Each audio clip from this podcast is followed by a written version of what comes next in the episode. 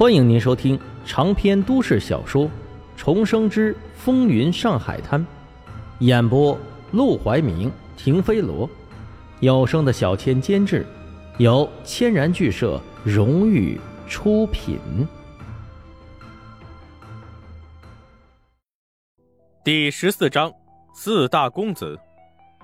家里呢？沈如月抬起头，抹了抹眼泪，又搂住了沈梦生的胳膊，声音非常的委屈：“阿哥，你这一天去哪儿了？回家吧，外面世道好乱的。”在家？莫非黄金荣看到了他的暗示，选择了相信他？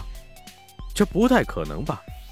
他想来想去，还是推开了沈如月的手：“哥哥还要去做事，总不能一直闲在家里吃干饭。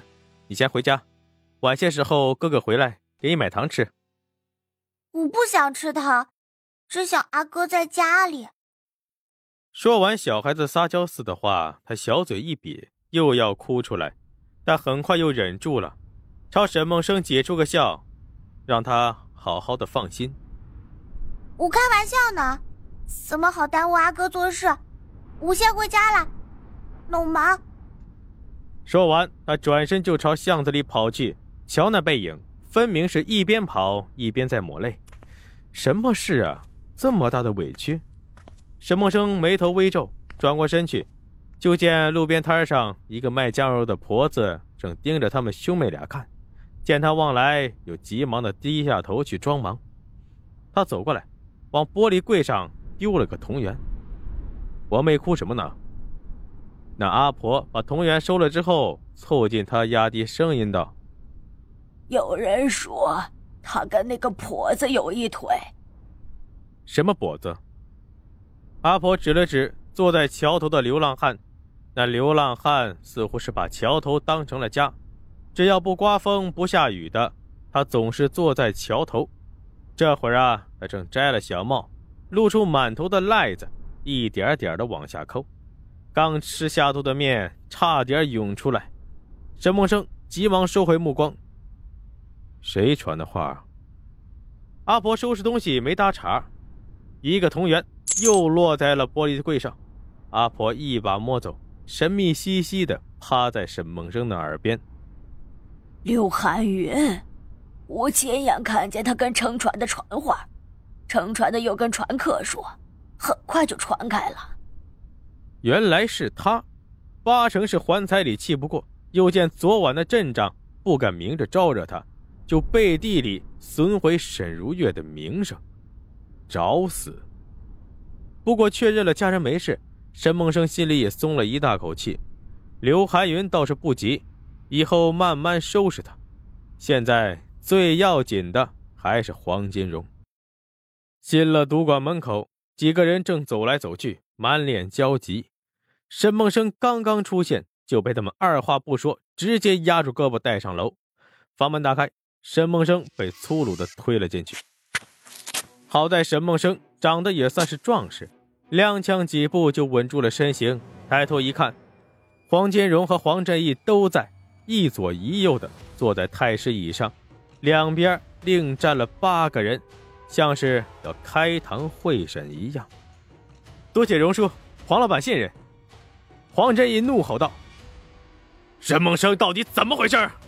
今天怎么这么向着卢小佳出那些馊主意？要不是荣叔拦着，你现在至少得买三台棺材。激动之下，唾沫星子都喷了出来。黄金荣依旧如故，坐在那里一动不动，也不说话，看不出喜怒，但他周身的气压却压得人喘不动气。当时的情况，荣叔知道，卢小佳提的那三个条件实在是欺人太甚。我不能让荣叔吃亏，这才想了个折中的办法。折中？你所谓的折中，就是让我们赔个倾家荡产？他说到气愤时，猛地拍了下桌子，没吓到沈梦生，倒把一旁的黄金荣吓得微微一抖，不悦地瞪了过去。黄振义连忙拱手告饶，然后又转过头来，怒瞪着沈梦生。其实他心里已经很清楚。沈梦生还敢来，就说明他一定能自圆其说。只是沈梦生是他找来的人，自作主张胡来一通，让黄金荣稀里糊涂的蒙在鼓里，怎么也说不过去。所以该做的表面功夫，他还是要做的。沈梦生解释道：“哎呀，我怎么敢让两位倾家荡产呢？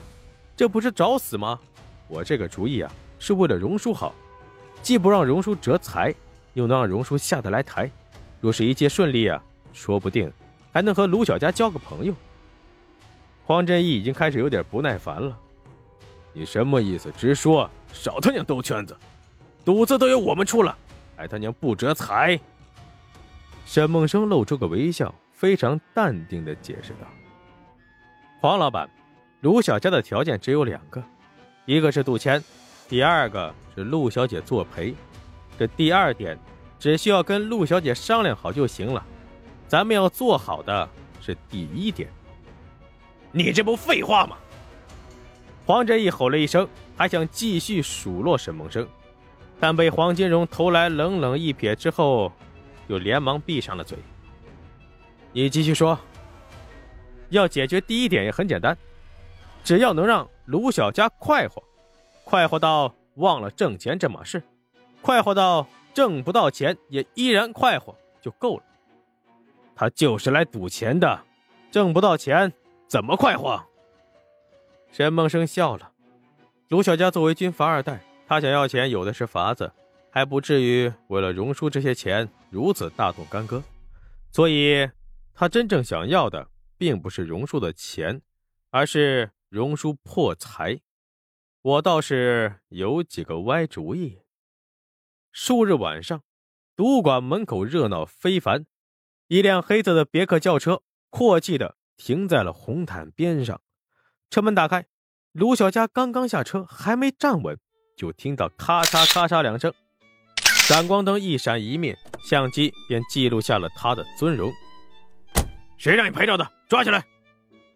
轿车两侧背枪的兵立即上前，吓得那记者连连摆手，正要解释，沈梦生走了出来，他拦住了兵，朝卢小佳使了个眼色。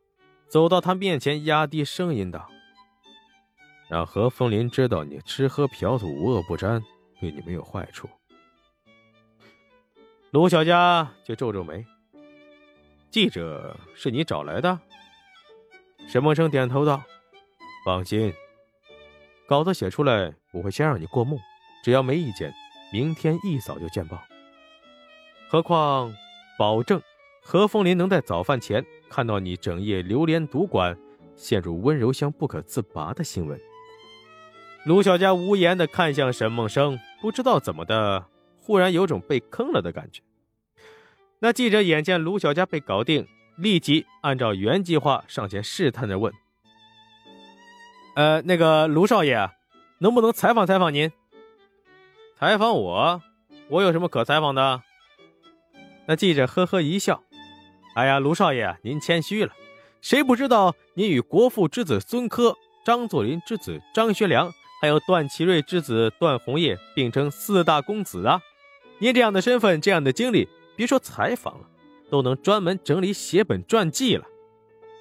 四大公子确有此事，卢小佳也曾听说过自己这个名号，只可惜他今时不懂往日了。